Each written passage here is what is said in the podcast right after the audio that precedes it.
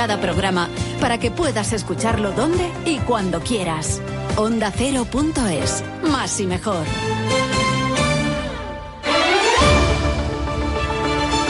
Gorka Citores y la redacción de Deportes de Onda Cero en Euskadi repasa toda la cartelera del fin de semana en Radio Estadio. Lo hace hasta las 3 de la tarde. Sepan que la información de Euskadi regresa en la brújula, eso de las 7 y 20 a Rachaldeón. Buen fin de semana a todos.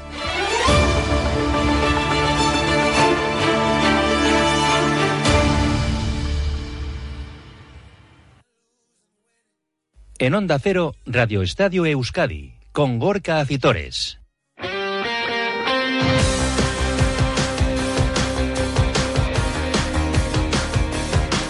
Y con Félix Santiago también a los mandos técnicos. ¿Qué tal la racha León Deporte hasta las 3 en punto de la tarde en este viernes 6 de octubre, previa de un intenso y amplio fin de semana polideportivo que arranca hoy mismo ¿eh? con la novena jornada de Liga en Primera División a la que va a dar salida el Atlético a partir de las 9 de la noche. El Sama Messi frente al colista Almería tendrá su continuidad en Primera División el domingo con las citas para Real Sociedad en el Metropolitano ante el Atlético de Madrid o Deportivo a la vez en Mendizorroza frente al Betis. Además en Segunda División tendremos derby el domingo en Lezama entre Amorebieta y Eibar, un Eibar que lograba ayer su cuarta victoria consecutiva, mientras que la Amorebieta caía derrotado una vez más a domicilio. Además tenemos baloncesto, arranca la Euroliga esta tarde en el West Arena para el Vasconi, lo hace a lo grande frente al actual campeón de la competición, frente al Real Madrid, Liga CB también para Vasconia el domingo en cancha de Granada para Bilbao Basket en casa en Miribilla frente a Murcia. Arranca la Léboro para Guipúzcoa Basket en el renovado proyecto del conjunto guipuzcoano y balomano con citas en la Soval para el eh, Vidasoa o en la División de Honor Femenina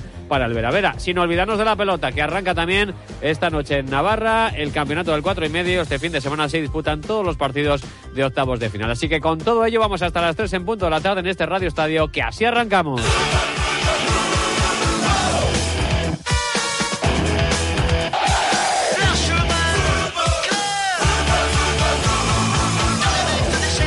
Arrancamos con fútbol y con la novena jornada de liga en primera división eh, que va a tener protagonismo para uno de nuestros representantes, para el Atlético, que a las 9 de esta noche se va a medir al colista, la Almería, en el estadio de Sabames. Llega el Atlético con 22 eh, convocados por Ernesto Valverde con la principal novedad de Ollán Sancet, hoy doble novedad.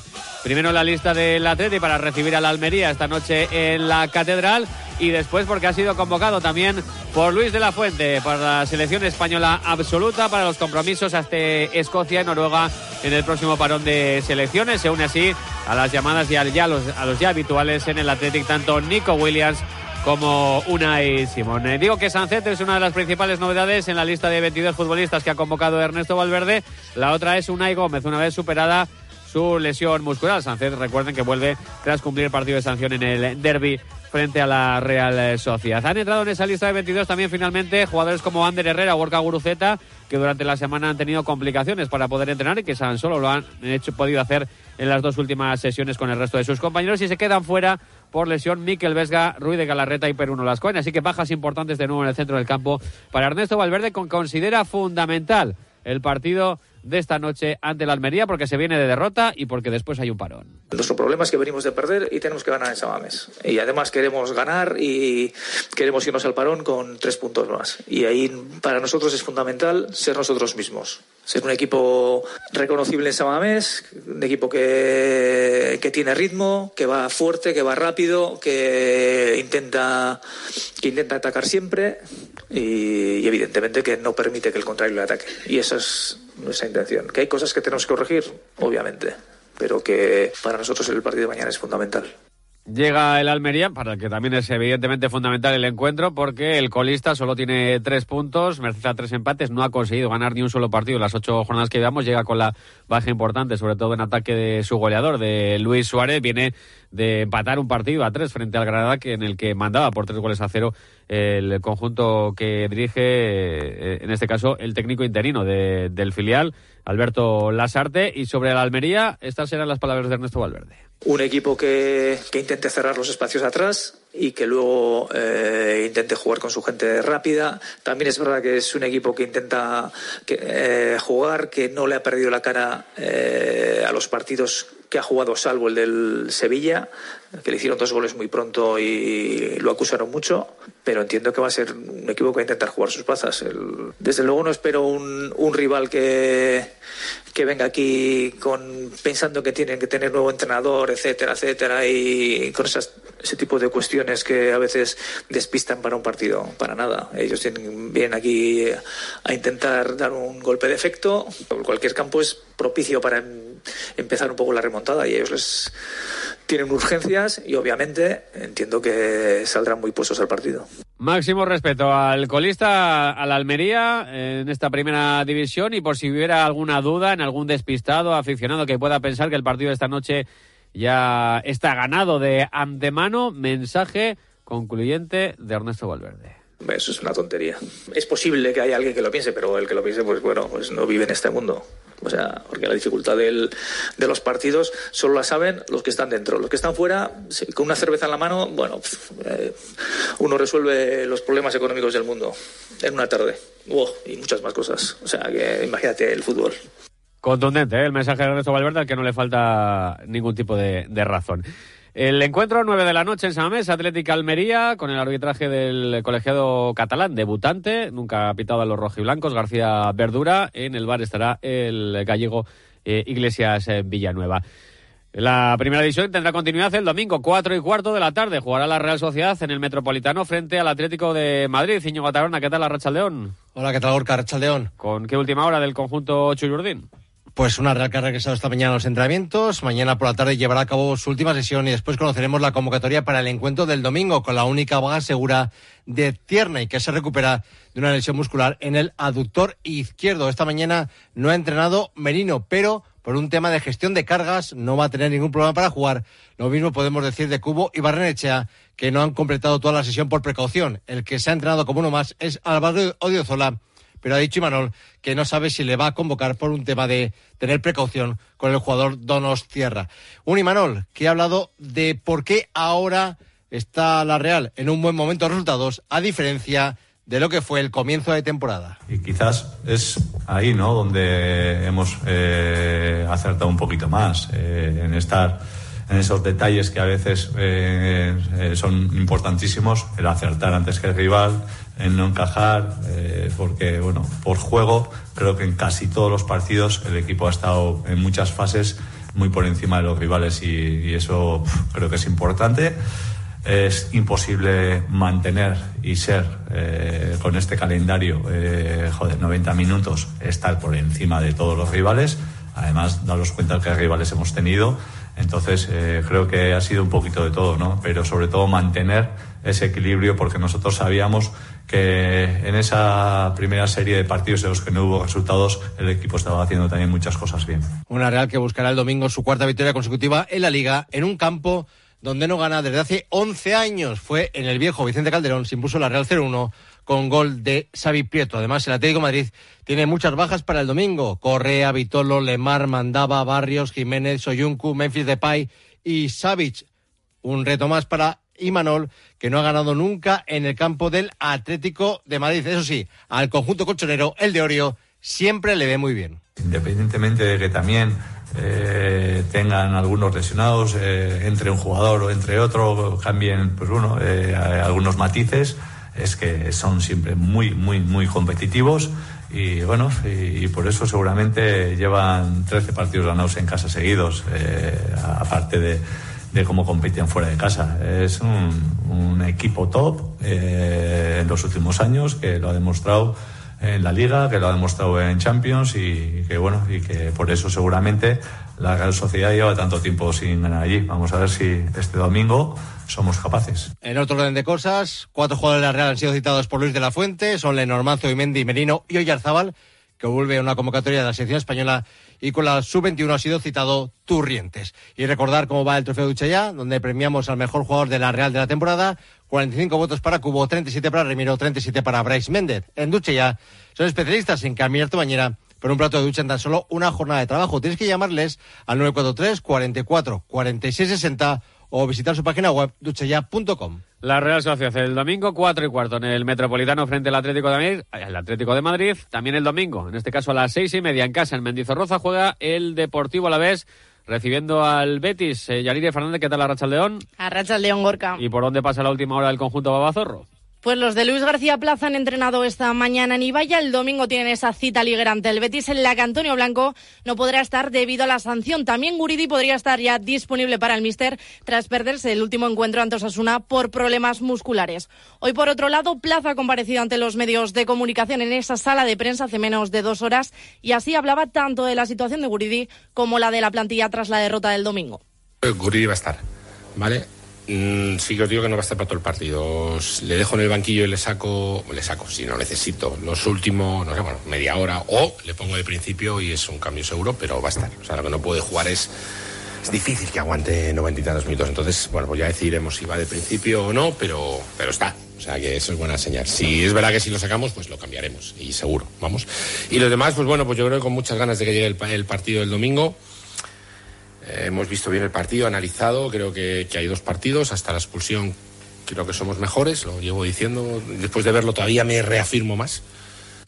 El Minister también ha analizado al rival, un Betis que llega con las bajas seguras de Sabali, Luis Enrique y Fekir. También la gran duda de si Mar Bartra estará disponible para Peregrini, ya que la cita europea de ayer no, no llegó tras probarse con el grupo el miércoles. El Betis también superó 2-1 al Esparta de Praga en esa segunda jornada de Europa League y en Liga llegan con una racha de dos empates, una victoria y una derrota en los últimos cuatro encuentros que han jugado. No, he visto varios partidos del Betis. Ayer creo que la primera parte estuvo mejor el rival, la segunda mejor ellos, ¿vale? Que lo dijo además Manuel, eh, que aumentó el equipo la segunda parte del rendimiento. Tiene jugadores, sobre todo Isco está a un nivel de cuando los mejores Iscos de, de siempre, calidad, desequilibra, pase, llegada, tiene velocidad por fuera, tiene delanteros importantes. Bueno, pues como hablamos, un equipo que se está jugando Europa League en la Liga Española es porque es buen equipo. Bueno, eh, creo que rotará, eh, cambiará, porque es lo lógico. De, jueves a, a, domingo meterá algunos cambios, pero bueno, es un equipo a tener en cuenta. Sobre todo, sí que creo que Isco ahora mismo es el que está marcando un poco esa diferencia, hacer las cosas muy bien y el que más desequilibra con los pases o con la calidad que tiene. El encuentro del domingo lo dirigirá el colegiado del Comité Canario, también Hernández Hernández, asistido en el bar por Pizarro Gómez. Una cita en la que todas las miradas estarán sobre el terreno de juego, ya que el Alavés ha visto damnificado por la desigualdad arbitral y así lo decía también el propio Plaza. No, hablé con ellos y te voy a decir lo que hablé con ellos el, lunes, fue, que fue el primer entrenamiento. Digo, no quiero ir más una palabra de árbitros. Creo que ya expresamos lo que sentimos y que nos tenemos que centrar en lo que controlamos y, nada más. Eh, eso no significa que no tengo que quitar nada de lo que he dicho hasta ahora, ¿vale? Pero vamos a centrarnos en lo que nosotros controlamos y es en el juego, en los aciertos, en que si Yanis mete esa, no hay ese contraataque, es que no podemos centrarnos en otra cosa, que ya no, por mi parte, vamos a intentar centrarnos en el fútbol, en, en lo que podemos y, y nada más. Destacar también, Gorka, que por un lado, a dos días del encuentro entre Alavés y Betis quedan menos de mil entradas disponibles, por lo que quizás veamos por tercera ocasión el cartel de no hay billetes en Mendizorroza. Y también, por otro lado, hoy ha salido la lista de convocados por Santidenia con la selección sub-21 y entre ellos están Samu Morodión, Rafa Marín y Javi López. Gracias, Janine. Una lista en la que también está el guardameta de la Sociedad Deportiva Morevieta Cuñat, eh, Pablo Campos, y también el jugador de la Real Sociedad, Beñat eh, Turrientes. Eh, hablamos precisamente de segunda división porque tendremos derby el eh, domingo a las 2 del mediodía en Lezama entre la Morevieta y el Eibar. Un Eibar que ayer lograba su cuarta victoria consecutiva al derrotar 1-3 en Andúba al Mirandés Íñigo. Gorka, suma y sigue para el conjunto armero que ayer volvió a demostrar que está en su mejor momento de la temporada. Disputó un partido muy serio y aprovechó su pegada en ataque para imponerse con claridad al equipo burgalés. El primer gol del partido lo marcó Bautista en el minuto 30, aprovechándose de una indecisión de la defensa local. Ocho minutos después, eso sí, empataba el Mirandés por medio de Gabri. Con este 1-1 se llegaba al descanso. Tras el tiempo de descanso, el equipo armero decantó el partido a su favor con dos goles en tan solo diez minutos. El 1-2 fue obra de vencedor y el 1-3 definitivo lo marcó de nuevo Bautista en el 55. Con este triunfo, el Eibar ya es octavo en la tabla con 15 puntos. Recordar que la jornada 5 era colista de la categoría. Su técnico, José Echeverría, reconocía tras el encuentro que el Eibar estaba haciendo muy bien las cosas. La sensación que, que da el equipo es cada vez mejor. Cuando eh, haces bien las cosas, pero no ganas, eh, la sensación es, es mala, ¿no? Pero bueno, ahora creo que incluso eh, antes de esta buena racha el equipo ya estaba, estaba mejor y evidentemente, pues bueno, cuando haces las cosas bien siempre estás más fácil, o sea, más cerca de ganar y ahora estamos en la, en la buena racha.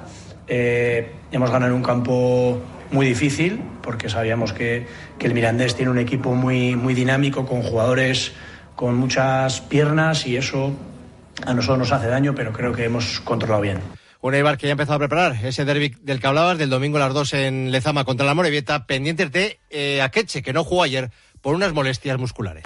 Gracias, señor. Por su parte, la Sociedad Deportiva Morevieta volvió a cosechar una derrota lejos de Lezama, en este caso en Amalata, frente a otro recién ascendido como el Racing de Ferrol por un tanto a cero volvieron a repetir prácticamente el mismo patrón de los últimos partidos a domicilio del equipo de Aritz Mújica, que arrancó más o menos bien el encuentro, que tuvo y gozó de un par de ocasiones, sobre todo en las botas de John Morcillo, una de las novedades en la alineación eh, titular del conjunto vizcaíno, que no acertó con la portería rival. Eh, pasada la media hora llegó el tanto del conjunto gallego y en la segunda parte, aunque lo intentó la Moribeta, apenas inquietó la portería rival. Se queda con esa nueva derrota y con nueve puntos de momento, uno por encima de los puestos de descenso. Aritz Mújica hacía esta valoración del encuentro ayer tras el partido en Amalata. Primera parte hemos estado ahí, eh, nos ha faltado determinación en el área eh, y es verdad que en la segunda pues hemos movido el balón, pero no hemos tenido esa profundidad.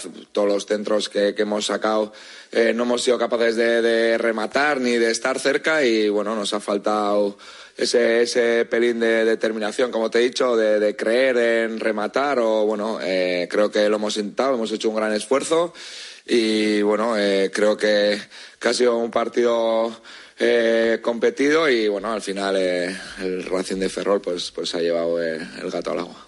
Pues derrota una vez más de la Sociedad Deportiva Morevita que ya piensa, está entrenando en estos momentos en Urriche, pensando en el derby del domingo, dos de la tarde en Lezama frente a la Sociedad Deportiva Eibar con la vuelta. Se espera tanto de Cheita como de Jorge Mier. Ayer ya volvió a la convocatoria y además disputó algunos minutos al final del encuentro eh, Javier Aviles.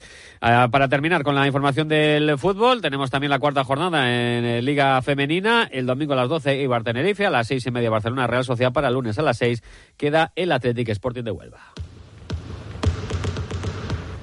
Y del fútbol al básquet, porque arranca la Euroliga esta tarde para el Vasconia, que recibe a las ocho y media en el Bues Arena al Real Madrid, el actual campeón de la competición, y que llega con las bajas de Tavares, de Deca, Locen o Endiaye. A pesar de ello, Joan Peñarroya, el técnico vasconista, hablaba así del potencial del equipo de Chus Mateo. Jugamos contra el campeón de la Euroliga, jugamos contra un equipo más experto de la competición, con mayor número de partidos entre sus componentes, con títulos y un equipo que se conoce de memoria, porque son absolutamente los mismos, con el refuerzo de un chico joven que, que no lo hace nada mal como es el Faco. Con lo cual estamos hablando de, para mí seguramente, y eso es muy difícil de valorar a día de hoy, pero el gran favorito de la competición.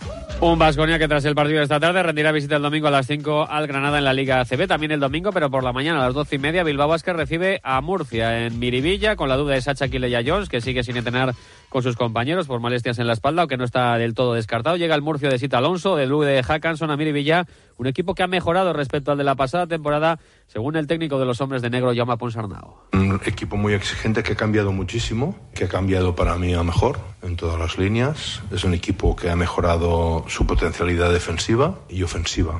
Es un equipo que está muy compensado entre jugadores de gran nivel ofensivo y jugadores de gran nivel defensivo. Es un equipo encima muy largo y que lo que ha demostrado en esta liga es que tiene mucho, mucha fuerza ¿eh? y que, a 40 minutos eh, es muy difícil ¿no? ganarles. Granada casi lo consigue a 40, pero a 50 perdió. Es, un síntoma de, que es un equipo claramente con una potencialidad física de los de arriba. Además arranca la Leboro, el Guipúzcoa Vázquez jugará esta noche a las 9 en la cancha del Lleida, rival que analiza así el técnico de los guipuzcoanos, Miquel Odriozola. Compiten muy bien, eh, la afición está con ellos, han conseguido jugar a lo que quiere la afición, la afición se mete allí, es un campo que aprieta muchísimo y van a jugar muy agresivos, sin miedo, han buscado el equipo, lo han estructurado para eso, muchos exteriores con amenaza exterior. Eh, un par de interiores, uno lo han fichado hace poco, con bastante capacidad para eh, fijar el juego interior dentro con situaciones de rol, rebote ofensivo y, bueno, al final va a ser un equipo peleón, peleón para todo el mundo. Más baloncesto con Liga Femenina también, segunda jornada, mañana a las 7, Ferrol Guernica y Celta IDK, para el domingo a las 12 queda el Jairis Araski. Balonmano, el Vidasoa recibe en la Liga Subal mañana a las 5 al Puente Genil en Artaleco y el Superamana Vera Vera mañana visitará a las 6 y media la pista del Elche y cerramos con pelota porque arranca esta noche el campeonato del 4 y medio con el primer partido de octavos de final en Aoiz, en Navarra, entre Artola y Aguirre, mañana en Yodio. Jaca frente a la Razabal y el domingo en el Beotíbar de Tolosa, doble cita, Urreticoechea frente a Salaverría y el Escano segundo frente a Peña segundo. Así se cerrarán esta jornada de octavos de final de eliminatorias en el campeonato del 4 y medio. Así que hasta aquí este Radio Estadio Euskadi. Más información deportiva esta noche a las 9 menos 10 en la brújula del Radio Estadio Euskadi con Íñigo Taberna.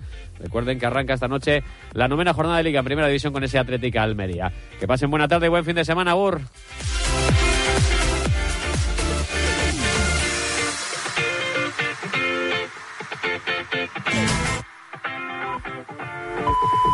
Son las 3 de la tarde, las 2 en Canarias.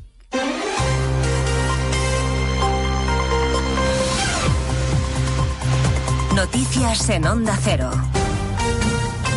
Buenas tardes, les resumimos en tres minutos la actualidad de esta mañana de viernes que les venimos contando desde las 2 en Noticias Mediodía con primera parada en el País Vasco donde los radicales han arrojado pintura negra y excrementos en el monolito en memoria de Fernando Buesa y de su escolta asesinados por ETA y en la tumba del dirigente socialista víctima de la banda terrorista. La condena a este sabotaje ha sido casi unánime, casi porque Bildu se ha desmarcado del resto de grupos en el Ayuntamiento de Vitoria y se ha negado a suscribir un texto de condena. La número dos del PP, Cuca Gamarra, ha condenado este ataque a la convivencia.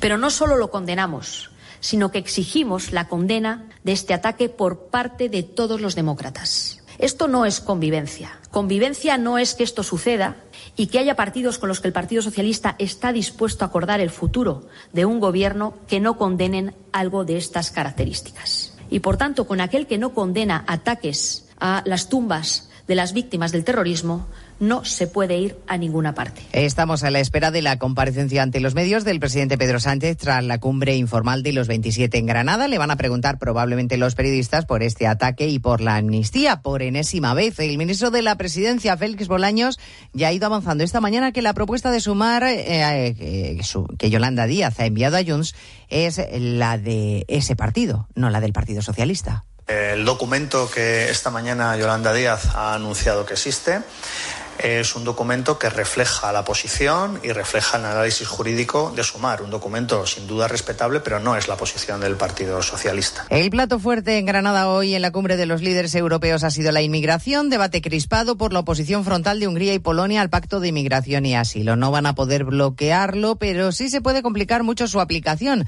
Así de radical ha sido el primer ministro húngaro Víctor Orbán. No hay opción de alcanzar ningún tipo de compromiso en el acuerdo migratorio. Políticamente es imposible, no y en general y para los próximos años, porque legalmente nos han violado. Y si te violan legalmente y te obligan a hacer algo que no te gusta, ¿cómo quieres que lleguemos a un compromiso de acuerdo? Es imposible. En la batalla legal que el rey emérito mantiene con Corina Larsen, hoy el emérito se ha apuntado una victoria, no definitiva en todo caso, porque el fallo puede apelarse. La justicia